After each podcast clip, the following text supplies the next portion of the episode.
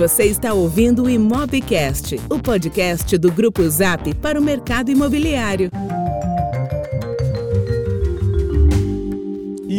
Estamos de volta com mais um Imobcast, podcast do Grupo Zap. Eu sou o Lucas Vargas, CEO do Grupo Zap. Eu sou Hernani Assis, VP do Grupo Zap. E estamos hoje mais um episódio da terceira temporada com um tema muito urgente e crítico e que vai ter um impacto significativo na forma como a gente trata os dados do mercado imobiliário já a partir do ano que vem. E para falar sobre esse tema, a gente tem um cara que é um especialista do mercado e o Hernani vai apresentar para a gente, nosso Legal, convidado. Lucas, obrigado. Ô, Lucas, é, eu fiz um roleplay, né, um, um treinamento é, prévio a esse nosso Mobcast de hoje para falar e não errar. É LGPD. O que é a LGPD? Assunto que a gente vai aprender muito, está em todos os jornais. A gente, passarinho, já contou que já tem aí alguns casos interessantes que circundam e orbitam a indústria imobiliária. Exploraremos esses casos. Vai ser sensacional e eu quero, em nome do Grupo Zap, aqui representado pelo Lucas Vargas, te receber e apresentar o, o Alan Fonseca, que é fundador da Triple A, uma empresa que tem especialidade em digital. Mas o, o Alan Fonseca é uma coisa interessante, viu, viu, Lucas? Como lá no passado ele veio na história pregressa da Coelho da Fonseca. Eu quero saber se tem algum vínculo aí. Depois nós vamos explorar isso na conversa também, aí, na é. história, né? Quero entender se é só uma coincidência de nome. Mas enfim, gente, é um prazer receber você, Alan. Você que hoje vai poder contribuir com seus 20 anos de experiência no mercado digital e compartilhar com toda a nossa audiência no Brasil isso que você tem implementado e ajudado os empresários do nosso setor e que orbitam num ecossistema que excede o mercado imobiliário sobre a sua experiência na visão do UX, ou seja, do consumidor, de inovação. Você que já esteve no banco original também no passado, foi diretor da Digital Inovação da Coelho da Fonseca. Ah, a gente vai falar disso também. É professor na ESPM, na Fundação Getúlio Vargas, CEO da consultoria estratégica AAA e sócio da Guardians Consulting, especialista em LGPD. Eu não sei como tão jovem você conseguiu absorver tantas competências e conhecimento. Então seja muito bem-vindo. E eu tenho uma perguntinha que a nossa audiência vai adorar, é entender um pouquinho do seu passado. Conta pra gente a sua história, como você escolheu essa área digital para contribuir com o seu conhecimento e como o mercado imobiliário apareceu na sua vida empreendedora. Muito bem, primeiro, muito obrigado, Hernani e Lucas. Um prazer enorme estar aqui de novo, não no Mobcast pela primeira vez agora, mas é, E mais um canal. mais um canal, né? Inovador e, e Zap sempre no- no- nas tendências, né?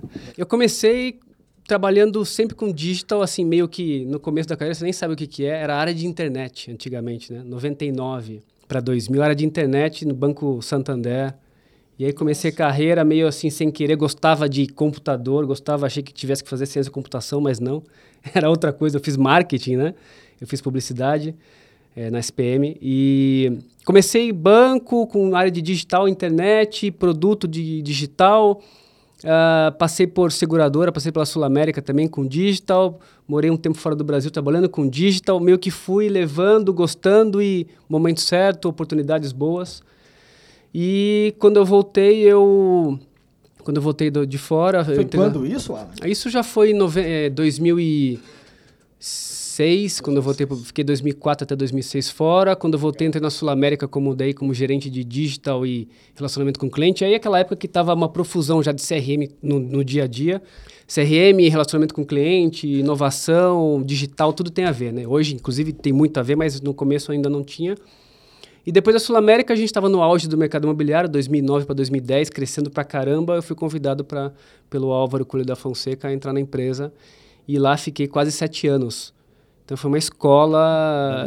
Tudo que eu sei do mercado imobiliário é por conta de lá. 2009 a 2000 2000 e... Final de 15. 2009 a final de 15, pra... é, exatamente. Então foi bom. dois- Até um dizer- belo ciclo dizer- do mercado imobiliário. Não, foi Ou excelente. é. alguns, eu diria, né? Go booming e depois a. É. A fase então, crítica. oportunidade de fase fazer crítica, muita exatamente. coisa lá, muita mudança de, de inovação também no mercado. A gente tava, não tinha mobile, mobile ninguém fazia. Até foi o primeiro, o primeiro mobile site do mercado imobiliário foi na Coelho da Fonseca. Não, muito interessante. 2009, vamos lembrar o que, que era o mercado imobiliário em 2009. E você entrou especificamente para assumir esse desafio de marketing digital. Exatamente, montar uma área. Lembremos de 2009. Marketing digital há 10 anos atrás. O que, que era o Facebook nessa época? Não existia nem marketing digital explorado pelo Facebook. Quase não existia digital para imobiliário, para o mercado imobiliário. Né? Então você entrou, você foi um precursor, provavelmente sem muitas referências no mercado imobiliário, tentando trazer, tropicalizar alguma coisa que estava lá fora mas é um mega desafio. Pegou o boom do crescimento, em que provavelmente, naquele momento ainda, 2009, 10, 11, no boom, ninguém dá muita atenção a canais alternativos. Porém, na hora que as coisas começam a desacelerar, provavelmente aí é que realmente deve ter surgido uma oportunidade de construir algo diferente. Exatamente. Eu acho que, o, acho que um, um- tema que me vem à cabeça é mobile site. Mobile site não existia. Foi o primeiro do mercado, onde, tipo, mas vai fazer, mas vai gastar isso, mas vai investir Não, nisso. responsivo que quê? usava na época. Não, não tinha, não tinha. existia. Não existia responsivo. Zero. Não existia quase, não se fazia aplicativo. Ah, e aí, para que que a gente vai apostar nisso? Não, porque vai mudar, tá mudando. É Isso daí, daqui a pouco as pessoas vão começar a usar o celular no dia a dia mais que tudo. Vamos lembrar, iPhone foi criado em 2007, 2007. fazia dois anos Ou só. seja, o- que foi, obviamente, o- um marco na, na divulgação, na, na distribuição de telefones smartphones, né? Que hoje ninguém, hoje ninguém vê né? um telefone que não seja smartphone. Ou seja, 2009 estava naquele iniciozinho de considerar Quantas pessoas uso você do- do tinha na celular. sua divisão? Imagina, hein, Lucas? Tão incipientes, super tão novo, né? uma coisa nova no Brasil, você liderar né, o pioneirismo eh, da inovação não era nada fácil. Era você sozinho ou você tinha um time? Como Não, funcionava tinha isso? time, tinha Ah, time. olha, começou grande. Entrei, tinha umas três pessoas na área, mas eh, não era nem área de digital, era outra coisa, a gente foi mudando. Eu lembro que a verba, a verba de marketing era 80, 90% marketing tradicional, offline, e a verba de digital ficava dentro de TI. Então, uma mudança que muitas empresas passaram por isso, né? Mas aí montamos um time bem, bem importante de atendimento especializado, de mídia digital, de relacionamento com o cliente, de redes sociais, de inovação, um pouquinho de tudo ali. Tinha umas quase 20 pessoas. Uau. Ao longo, evidentemente, dessa trajetória, desses sete anos, e considerando que lá no início você tinha 10% do budget, isso foi aumentando de forma acelerada? De Foi. Foi. Acho que a partir do momento que você começa a mostrar bastante resultado de, na prática, porque o digital e eu, primeiro, né, voltando, eu caí nesse, nesse gostando na área de internet e, e me aprofundando muito. É você, o que mais me, o que eu gosto mais hoje é que tudo você consegue medir. Então isso para mim é, e aí o perfil do profissional, né, que fala, o perfil do profissional do futuro, o perfil do marketing, do CMO, tal, mudou completamente. Hoje é um cara analítico. Claro que tem criação, tem inovação, tem tudo, mas basicamente a, o analítico é o principal. Eu não consigo fazer nada sem medir. Tudo que eu faço tem que medir. E hoje não é mais medir o que aconteceu mês passado ou ontem. Não, agora, às quatro da tarde, como está a mídia?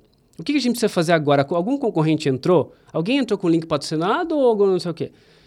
Então, assim, o mercado muda completamente, Quase uma né? mesa de, de mercado de capitais. né? Exatamente, é. Exatamente, acho que o marketing é, é nítida a exuberância de ferramentas e produtos e métricas que surgiram nesses últimos anos, porque, como o Alan está falando, se a gente fosse, se a gente quisesse investir nosso tempo em cada vez mais extrair valor de canais novos, ferramentas, a gente ficaria, a gente conseguiria ficar construindo aqui murais e métricas que que, que, a gente poderia ficar otimizando cada vez mais, porque hoje é, é a beleza da tecnologia, né? A gente tem à nossa disposição um ferramental muito grande ainda a ser explorado. Muita coisa muito, a gente nem, muito, nem não sabe tem que tempo, existir, não dá é. conta, enfim, é difícil priorizar, mas tem muita coisa ainda no digital. Então acho que deve ter sido um privilégio poder, assim, poder participar daquela etapa, porque a cada ano é como se surgisse um novo mundo e as coisas seguem em transformação. Vamos lembrar. Hoje- Estamos falando aqui 2009, 10 anos atrás, mas só lembrar o que, que a gente falava há dois anos atrás. É. Nem se falava Nem- de Instagram. Não- Não, Exatamente, falava é de, de, de, é. de marketing no Instagram. Então, é, é- cada ano tem novidades. Eu acho Dá que. pra medir conquistas também? Ah, ah, Uma vez que você tem uma inovação todos os dias de manhã, tem uma coisa nova, né? Tem aí startups pelo mundo criando aplicativos, ferramentas, veículos para que a gente possa acelerar posicionamento, relacionamento, melhorar a experiência. Comemoravam-se grandes conquistas? Eu acho que tem conquistas semanais, claro, todo sempre tem. É, tem problemas também, claro, como todo lugar, muitos problemas em todo lugar. Mas eu acho que você tem te- tinha um, um- tem um conceito de você parar também e, e- não só comemorar, mas planejar bem, né? Daqui três meses vai entrar um negócio novo, vamos nos planejar para isso e cumprindo a meta e comemorando também, porque sempre tem uma mudança grande no, no cenário. Eu posso citar um, um case aqui, me, me veio agora. A gente criou lá atrás uma, o maior canal de vídeos do mercado imobiliário no YouTube. Uau! Então foi um, Uau. eram 1.500, 1.600 imóveis ah, com geolocalização, isso em 2010, 11, 10 para 11, que você buscava por geolocalização dentro do YouTube, isso não existia. Uau! Então teve, acho que isso me veio agora e a esses lembrança. vídeos, e- qual que era o conteúdo? Era tipo uma visita virtual? Era uma visita virtual Uma já, visita virtual. uma visita virtual com trilha, com Isso, mercado primário? mercado secundário. secundário? Secundário, Uau. onde é um pouco mais difícil ainda. Filmagens Depois reais, entrou não eram Alto padrão. Alto padrão, da Fonseca. alto padrão. private brokers lá. É, alto padrão, mercado alto padrão, São Paulo priorita- prioritariamente. E alguns depois a gente também começou a fazer com drone.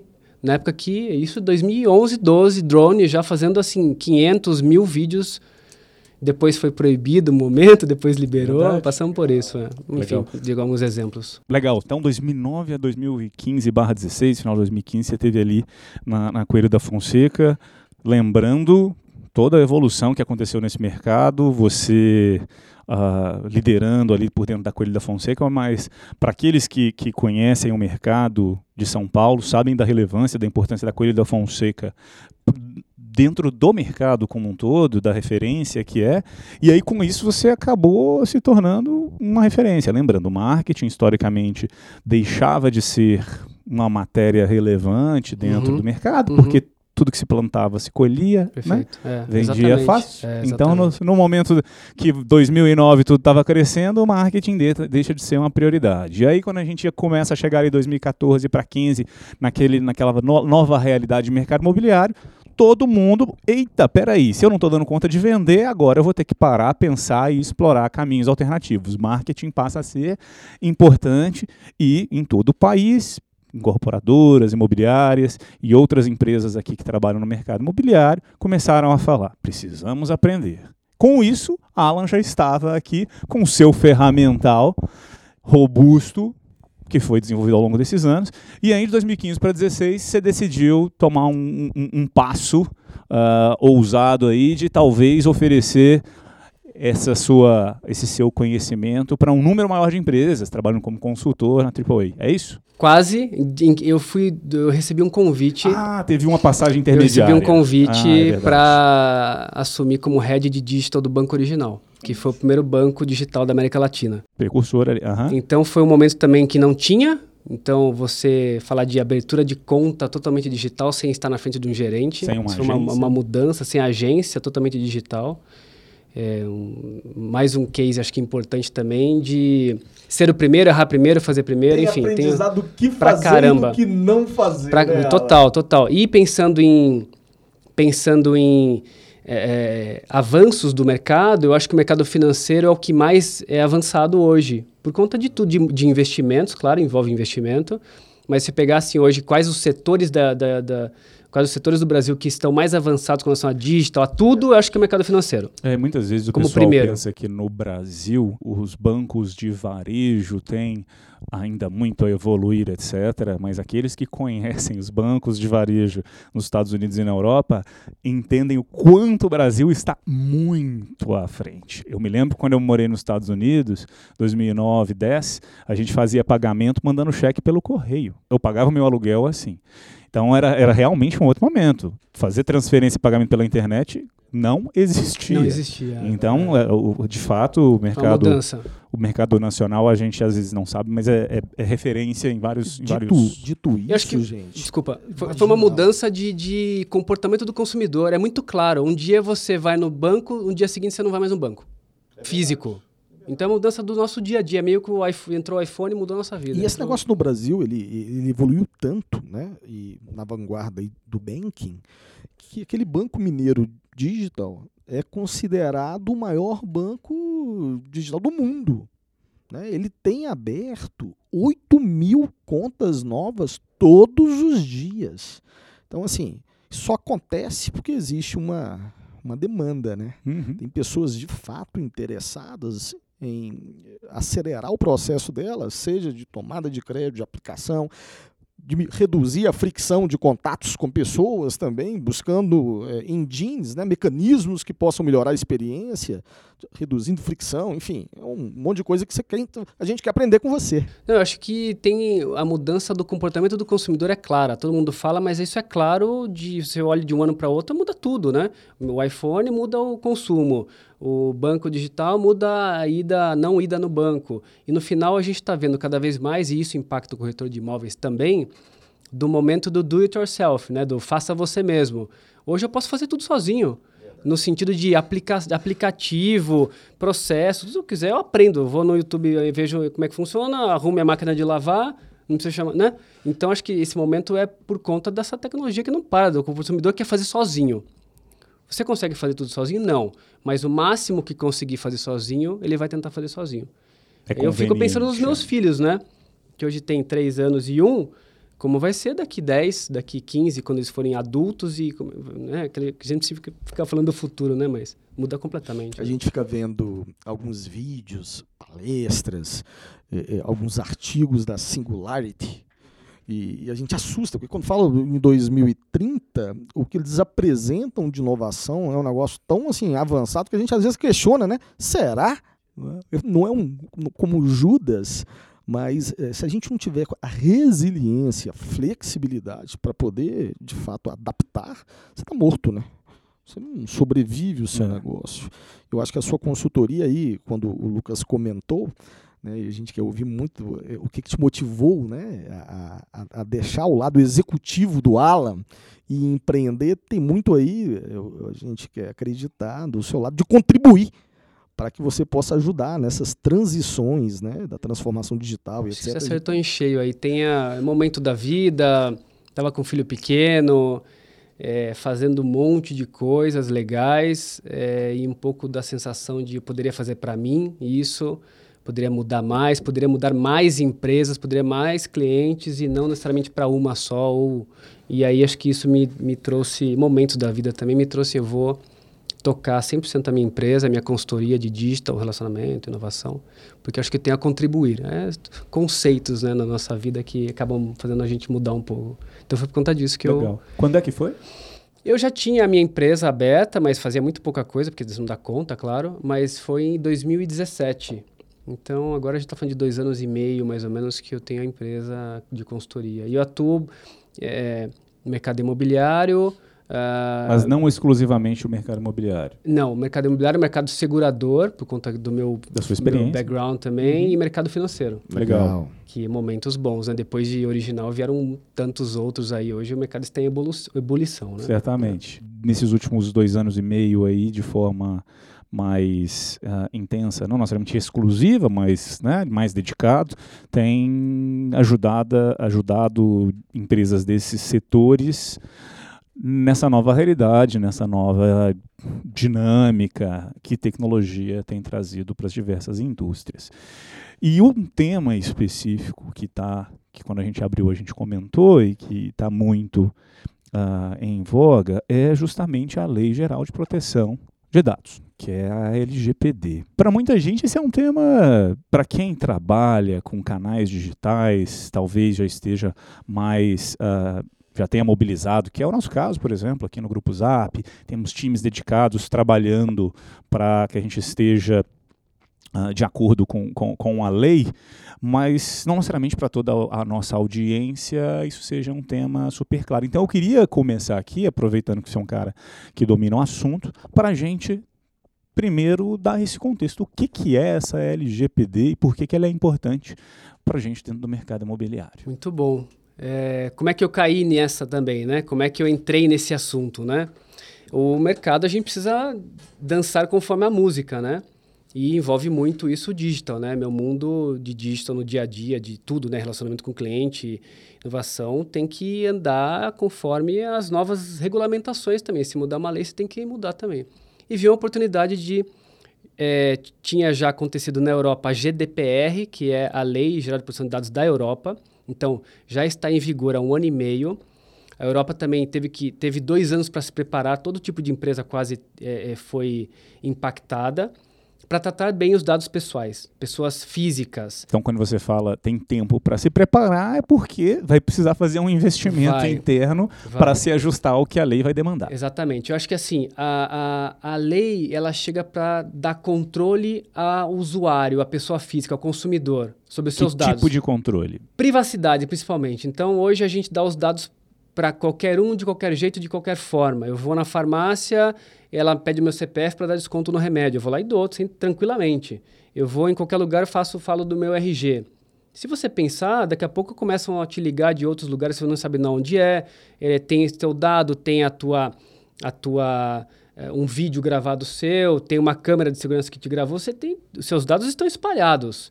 Então, você imagina numa catraca eu colocar meu dedo lá na biometria, e uma pessoa é, com má intenção consegue essa minha digital, entra no meu celular e faz transferência bancária. Então, que, criando, citando um caso específico, né? Então, ela chega para ter para dar controle ao usuário, ao consumidor.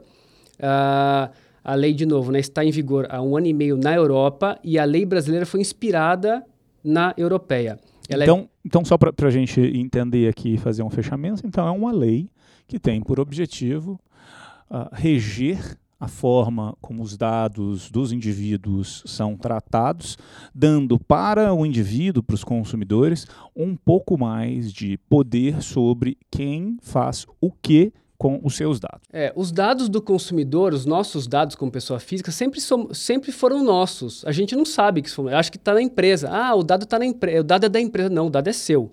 A empresa está usando para alguma coisa, mas o dado é seu. Uhum. Então você que tem que dizer para onde vai ou para onde, onde não vai.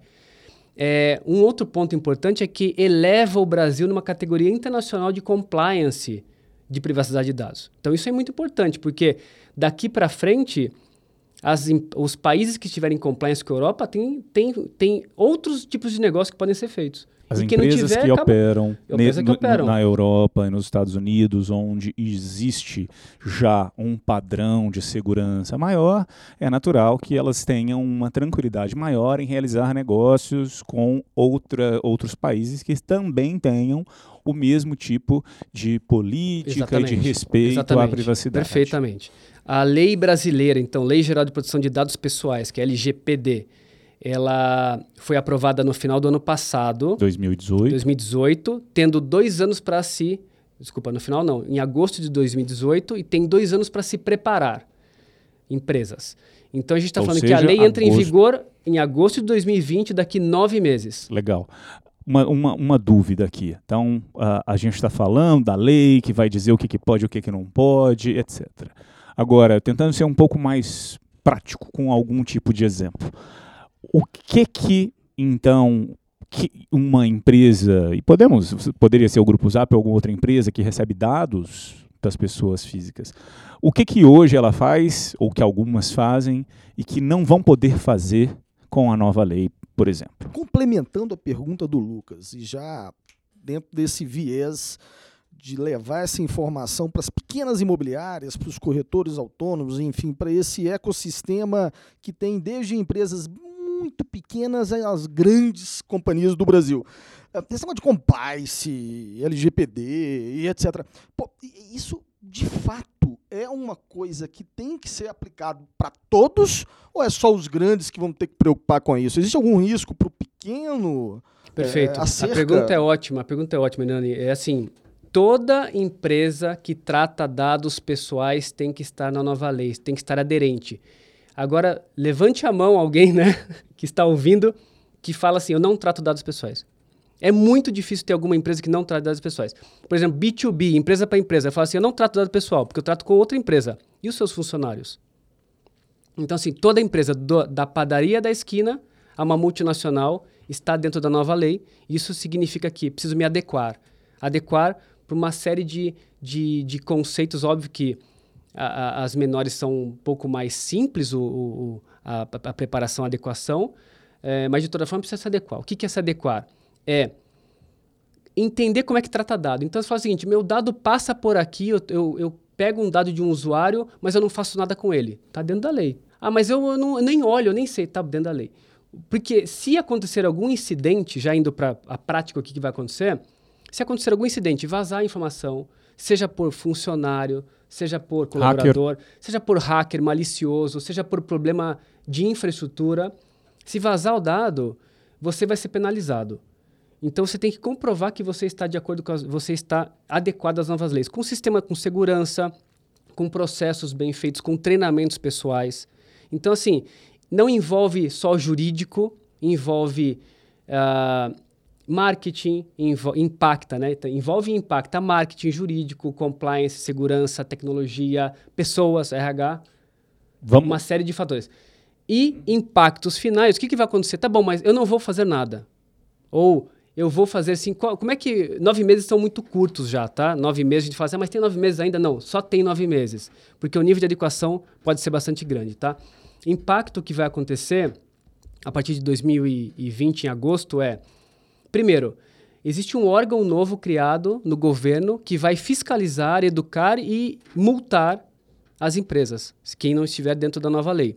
Isso é muito sério. Na Europa está acontecendo a mesma coisa. O que está acontecendo na Europa vai acontecer no Brasil também. Vai ser bem parecido. Então, existe um, aqui um, um, órgão novo criado no governo que chama-se ANPD Autoridade Nacional de Proteção de Dados, já criada, aprovada, quase funcionando é, ela vai fiscalizar. Então, se não tiver é, é, adequado até lá, vai começar com advertências, chegando a multas de até 50 milhões de reais. A gente está falando de uh, um, uma possível uh, transformação na forma como nós tratamos os dados dos consumidores. E vamos tentar dar um exemplo aqui para o perfil da nossa audiência. Uma incorporadora, por exemplo, que tem lá no seu site, divulga os seus empreendimentos. É natural que essa incorporadora, dentro do seu próprio site ou no seu aplicativo, tenha lá um, um formulário para atrair os consumidores que gostam daquele empreendimento. Um lead, a gente aqui no portal faz isso. Lá, então, uma certa incorporadora, a incorporadora do João, ela tem um empreendimento grande, nobre empreendimento, com quatro quartos e uau, maravilhoso. E eu falo assim, tem interesse? Preenche aqui o seu nome, o seu telefone o seu e-mail. Isso é uma prática muito comum. Preenche aqui que a gente vai entrar em contato. O que que muda para essa incorporadora que tem esse site que recebe esse dado.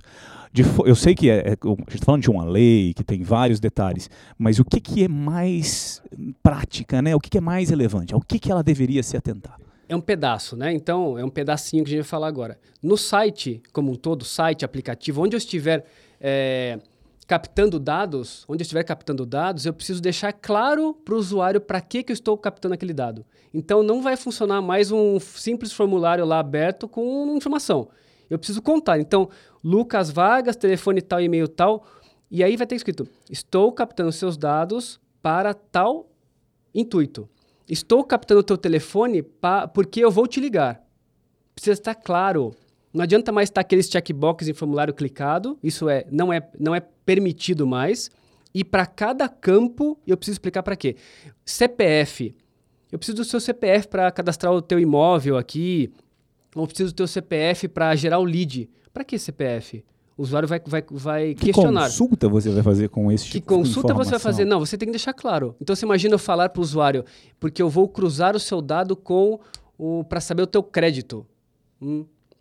Você acha que o usuário vai dar para todo lugar agora então o CPF? E assim começa a história. Então, de forma prática, ajustar o site para que os formulários estejam claros e o usuário não tenha dúvida de que está colocando os dados ali. Isso E- serve para e-mail, serve para WhatsApp, serve para ligação telefônica, Placa do carro, placa qualquer do ca- tudo. Legal. Agora vamos fazer uma outra situação, porque essa lei, como você está comentando, ela é ampla, ela trata ah, tanto do- do- dos casos ah, punitivos, preventivos, né? É uma lei ampla, trata vários aspectos, vários momentos. Um, das- um dos pontos que, que a lei tem tratado é dar, que é o que você trouxe, dar poder ao consumidor para ele saber gerir, autorizar, desautorizar o uso dessa informação. Então, me- me- você pode até me ajudar aqui, ah, dado que você é um cara que está por dentro do assunto.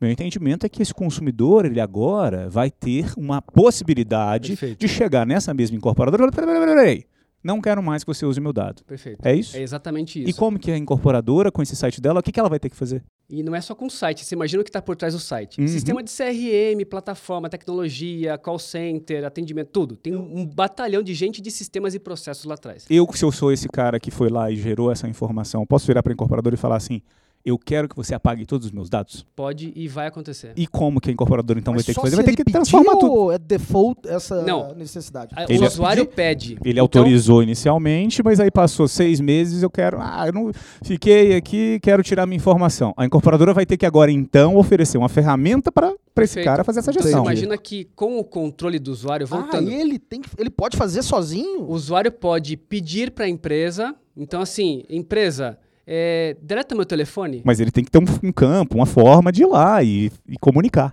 deleta meu telefone, ou o próprio usuário pode deletar. É, deleta meu e-mail, ou apaga meu cadastro, ou eu vou apagar meu cadastro. Pum, apaguei. Para algumas empresas, a gente pode olhar assim, ah, isso é fácil fazer, eu coloco um sistema lá e o cara acessa. Hum, mais ou menos. Para empresa um pouco maior, e vocês devem estar imaginando aqui já, né? É, O Claro. nível de complexidade A gente é tá grande. Não só também, né, complexidade, o nível de, de segurança. E aí, e bancos. Só para citar exemplo. Tem, tem banco já preparado. Tem um banco preparado já, 100%. Tem alguns quase todos prontos já. Por quê? Você imagina o nível de segurança para eu entregar para o usuário, para o meu cliente, num aplicativo tal, e ele pode mexer no dado dele e está funcionando. Então, assim, O Serasa vai acabar com isso, Lucas? o Serasa tem outras leis também que impactam, mas ele vai ter que se adequar também com isso. Tem uma parte da lei que fala de proteção de crédito, ela é isenta nesse sentido, assim, eu posso tratar, porque eu estou tratando de crédito, tem uma parte da lei, tá? Não é tudo, uma parte da lei, mas tudo precisa ser comprovado. Eu tenho que pedir para o usuário que eu vou usar o dado dele para aquilo. Para aquilo. Tem que estar autorizado. Então, isso é um impacto grande, tá? Agora, dado que você está falando de impactos, a gente está falando aqui, olha só o nível de exigência que vai ter para todas essas empresas. A gente está tratando aqui do mercado imobiliário por, por uma razão óbvia, mas na indústria, em todas as indústrias acabam sendo afetadas e aqui a gente está vendo. Então, imagina, um exemplo básico, eu só peguei um exemplo, a gente ter casos concretos aqui.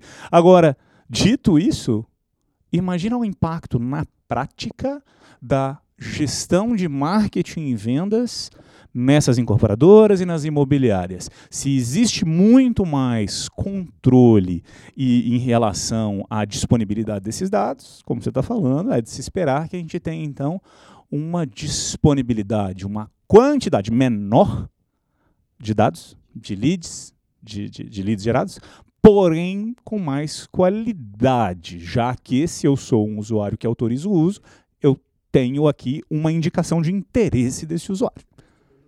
Tô. Putz, legal, tô feliz aqui que o consultor tá, tá, tá me endossando. Dito isso, eu quero então aqui passar para aquele momento provocação que o Hernani gosta de fazer. Aquele profissional de marketing que está lá disparando uma base de e-mail marketing, que, que vai acontecer com ele? Se a gente fica falando que o corretor vai morrer, quer dizer que a data da morte do profissional de marketing é agosto de 2020? Aposentados! É isso que vai acontecer? É, não é assim. É, mas Menos mal. Estamos vivos. Temos um emprego, nem do Hernani. corretor e nem do profissional de marketing. Eu acho que as- todo mundo vai ter que se adequar bastante. As práticas atuais não vão funcionar mais a partir de 2020. O que, que é prática atual? Mandar e-mail para todo mundo que eu tenho na base sem saber o que, que é. Ofertativa. Oferta ativa, telefone, WhatsApp, ligação, enfim, e-mail e tal. Eu preciso ter a, o consentimento do usuário. E ter o consentimento é isso que eu falei. Eu preciso. Imagina quem está entrando, a gente falou do formulário, do site, do aplicativo, mexer. E quem já estava na minha base, o que, que eu faço? Vou ter que pedir um, re, um novo consentimento de cada um e explicar para que, que eu tenho o dado dele. Então, imagina o dado que eu tenho guardado lá atrás, que eu pedi, eu pedi time de futebol, é, gosto musical, é, quem é marca, eu sei, né? A gente pede tudo, depois vê para que, que usa. E depois vê que o cara que gosta de jogar futebol aos sábados é provavelmente o cara que vai comprar um apartamento de 120 metros quadrados na, no bairro X. Isso vai ser um, um, risco ter esse tipo de dados se você não tiver a informação de para que, que você vai usar. Cara, agora eu tô com uma dúvida aqui.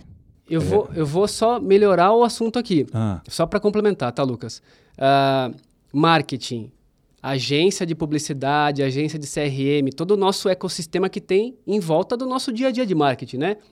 Todos são corresponsáveis.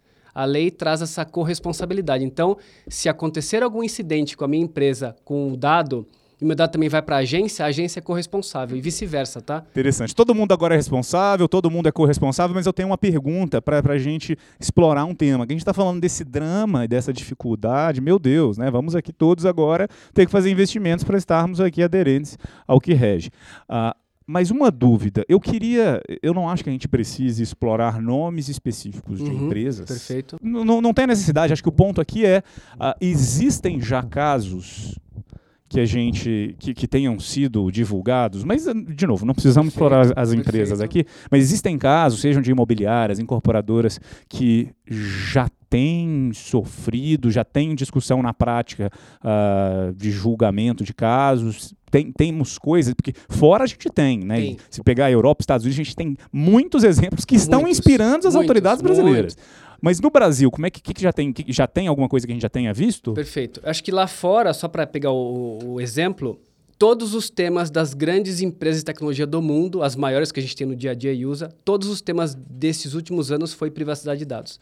Tema de, de tecnologia, tema de é, convenção de vendas, tudo é privacidade. No Brasil, há já muitos casos de incidentes com privacidade de dados, muitos casos em todos os setores, tá? Uh, mesmo sem a lei ainda não estar em vigor. Baseado em direito do consumidor, baseado em né, lei de proteção de, de dados, em, em, Banco Central, em Bacen, ou seja, as leis específicas de consumidor, todas já estão dando algum tipo de multa por conta disso. Agora, se a gente olha o mercado imobiliário, sim, também está, já, já há casos. É, tem um caso bastante importante que aconteceu recentemente é, aqui no Brasil, de uma grande incorporadora, que o cliente, o caso é o seguinte, né? O cliente foi e comprou um imóvel, comprou um apartamento e algumas semanas depois ele começou a receber ligação de empresa de imóveis planejados, de fazer a cama, fazer a cozinha, uh, arquiteto, uh, decorador. E aí o usuário falou, mas como assim me ligando aqui? Quem são vocês? É... E aí, de onde você pegou meu dado? Sempre né, aquela pergunta capciosa, né? De onde você pegou meu dado? É, um, um. Ninguém sabe responder. Isso isso acontece bastante, né? Que a gente sabe, né? O Irã tá fazendo uma cara aqui que sim também. uh, então, o que aconteceu? Essa empresa foi multada já, porque a juíza levou em consideração. Primeiro, você está com uma prática errada com relação ao direito do consumidor. No, você tem que avisar se você for pegar o dado e passar para outra pessoa. Ou se for retransmitir esse dado. Então já, é, já é proibido. Já teve uma decisão. Já teve uma decisão. E também se baseou, já se baseando a seguinte: ano que vem tem a Lei Geral de Proteção de Dados, você precisa se preparar. Você já deveria estar se preparando. E aí a empresa toma multa, com e se tiver reincidência, esse negócio fica muito maior. Tem outras empresas. Dá é... para recorrer? Ela pode, por recorrer. exemplo, alegar que, como a lei ainda não é, está vigente, poder de repente contestar o dolo, enfim. Para a lei sim, mas o ponto que pega no direito do consumidor, ela, a empresa, a incorporadora não avisou o cliente que ia passar o dado para outra pessoa, ou alguém, ou o corretor, alguém passou. Então assim, passou para quem? Para empresa de imóveis planejados? Não pode fazer isso. Então, isso é uma prática que já não funciona e vai ficar pior porque vai dar multas grandes nesse sentido. Tem um ponto importante também, só complementando, não vamos ficar falando de multa só, porque a multa é uma coisa que vai acontecer, vai, mas assim, sabe o que é pior? É que a lei diz o seguinte: tem um ponto na, na, na, de, na lei que fala que uh, se houver um incidente, a partir do, do ano que vem, a empresa tem que ir na imprensa divulgar o caso. Então, assim, faz parte da lei a obrigatoriedade de eu divulgar o caso de incidente de vazamento de dados. Então, imagina uma empresa multinacional teve um incidente, vazou internamente ou fora, E a malicioso. gente acompanha esses movimentos. Eu preciso ir lá fora, ir na É. imprensa, na TV, na revista, não está especificamente o canal, e assumir que vazou, comunicar ao consumidor, falar e dizer o que, que você já fez para contornar o caso. Então isso é muito maior do que valor de multa. Isso é a imagem da empresa está em jogo, dúvida, marca, né? Ô, ô, Alan, eu fico imaginando o- a nossa audiência, eu, eu tenho certeza, eh, e a gente lê mentes, né, Lucas? Alguns dos nossos ouvintes estão pensando assim agora. Ah, é muito complexo esse negócio para ser implementado no Brasil. Nove meses já está aí. Eh, O Brasil não vai conseguir essas empresas, né? Um país onde o empreendedorismo, ele, ele, de fato, ele assim, ele atrai, né? O brasileiro gosta de empreender, de montar o seu negócio próprio. E ele já está pensando assim, ah, essa lei, se não for revogada, eh, essa data certamente vai ser jogada lá para frente, vai ser postergada. Ah, eu não vou me preocupar com isso, até porque, poxa, a gente está agora começando a recuperação né, eh, do nosso mercado, com recursos tão limitados. Eu não tenho condições de, de me adequar a essa chatice. Né? Porque o que passa na cabeça do, do, do- do empresário na vida é como ela é. Né? Ahn, ahn, na sua experiência, baseado evidentemente nos seus estudos, a experiência internacional, e pelo que você escuta nesse é, é, é, é, é, setor onde está orbitando essas grandes mudanças, você enxerga um- um- de fato uma possibilidade de postergação da vigência, você ou a revogação? Veja, Hernani, assim, é difícil falar pelo governo. é, nu- nunca, nada é 100% na nossa vida, em nada, né? Principalmente no governo. Mas é, eu acho difícil, porque se, se tivesse alguma coisa enfraquecendo, a gente estaria vendo aqui que nada estava acontecendo, por exemplo, de- de- com relação ao tema. Mas, recentemente, já indicaram, né, o presidente indicou quem são as pessoas que vão assumir ah, essas cadeiras da NPD lá em Brasília.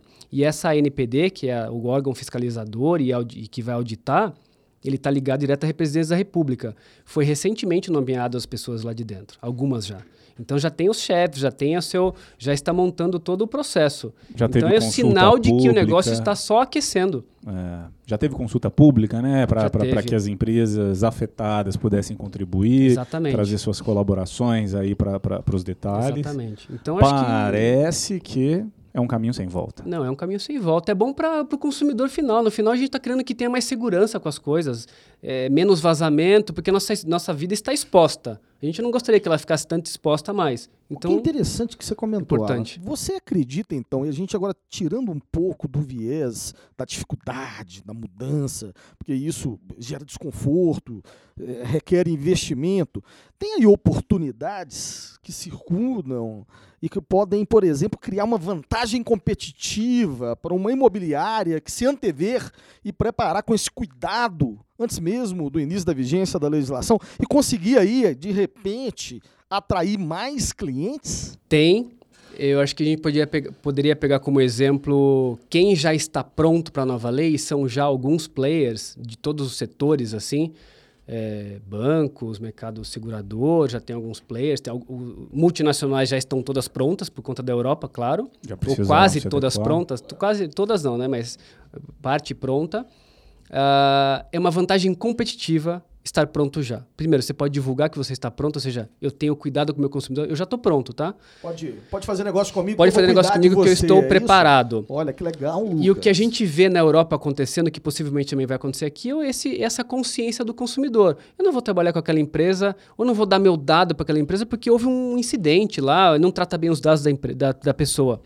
Então é uma vantagem competitiva estar preparado hoje. Então, assim, mas vem na sequência, assim, muitas. Todo mundo está se preparando. Quando eu falo está pronto, está pronto, mas todo mundo está se preparando. As, as big estão correndo com isso, porque, de novo, ele é complexo e envolve bastante tema, né? Tem que mexer em sistema, processo. Até porque Big pessoas. Corpus também tem compliance já implementado, né? Não tem a chance nem de postergar. É, e tem e- essa decisão. empresas abertas em mercado, Sem né? dúvida. Isso impacta completamente, né? Governança. Como começa essa. Eu, eu sou um pequeno empresário da indústria imobiliária, tenho uma imobiliária com cinco corretores, cinco agentes, tenho lá meu, meu portal, tenho lá um CRM de um, de um determinado é, companhia que me provém, é, tenho aí uma fatia do, do, meu mercado localmente, né, na minha área de posicionamento, e eu tenho que. Eu escutei esse Mobcast, me preocupei e eu tenho que dar o primeiro passo. É, o que, que você recomenda como é, assim, o que fazer no, no, no passo número um? Primeiro é entender como é que você, onde estão os seus dados, como é que você guarda os seus dados. Isso internamente você já consegue entender com se uma empresa pequena vai ter uma pessoa de TI especialista, se é uma empresa média você vai recorrer um pouco a, um, a uma área de segurança às vezes. Na vida real, os dados ou estão lá no ficheiro, a moda antiga, old school, ou se for muito organizada, naquele CRM de uma determinada empresa Perfeito. que cobra e provém. Que às vezes está fora também, exatamente. Vocês então, ele, ele então o, o, cuidado não é apenas em cuidar os dados uh, sobre o seu controle e gestão. É verificar se os seus fornecedores também se adequam à política para que você não seja, por exemplo, uh, um culpado uh, de forma solidária, é isso? Então, assim, começa com. É, é difícil, é muito difícil uma empresa por si só conseguir se adequar completamente à lei é, sem ajuda de externos, porque a lei ela é, chega a ser complexa, não, porque ela é muito abrangente. Uh, então, primeiro, especialistas para ajudar nessa, nessa trajetória, né? É, mas é um mapeamento de dados, então o que, que se faz? Um assessment, né? Uma, uma, um diagnóstico da empresa, onde é que estão os dados, como é que ela trata, para onde que vai, vai para a ferramenta de CRM, dispara o e-mail, vai para o WhatsApp, tem um monte de integração por trás. Olhar cada uma delas é, do aspecto jurídico e do aspecto de tecnologia e dados. Então, são duas pontas que têm que estar, amarrado, têm que estar amarradas já. Olhar jurídico, como é que eu trato o dado dentro da empresa e para fora da empresa, e de tecnologia e dados. Ou seja, como é que esse dado trafega. Ele entra aqui, eu armazeno de tal jeito, eu mando ele para tal lugar, então, isso tudo olhar, aí você imagina o ponto de olhar a infraestrutura, olhar se vai na nuvem, se vai para a ferramenta, isso dentro da empresa. Ele fica um pouco mais complexo, claro, quando você pensa nos fornecedores, no, nas agências que eu já comentei. Então, quando você olha fornecedor, será que o meu sistema de CRM já está preparado? Será que ele está se preparando? Porque se não tiver, se eu me preparo, né? Estou preparado até 2020, agosto, entrei, estou pronto. E os meus fornecedores? Ele tem que estar pronto também. O que está acontecendo no mercado já, vocês estão olhando com cara de assustado, mas é isso? O que está acontecendo no mercado é grandes instituições, eu já conheço várias, estão chegando para os seus fornecedores que eu já com uma carta dizendo o seguinte: você já conhece da, do LGPD? Você já está preparado? Nossa. E se não estiver preparado, já, já existe um termo de vamos até agosto de 2020 ou antes? Essa é a sua recomendação, inclusive, Alan, para nossa audiência. Trabalhar com fornecedores que estejam. Claro, aderentes. não, Cobrar, perfeitamente. Não, não necessariamente. Você precisa se preparar, claro. Mas todo mundo, para entender, né? Daqui nove meses, se eu estiver e os meus fornecedores não estiverem, não funciona. Eu vou ter que trocar meu fornecedor.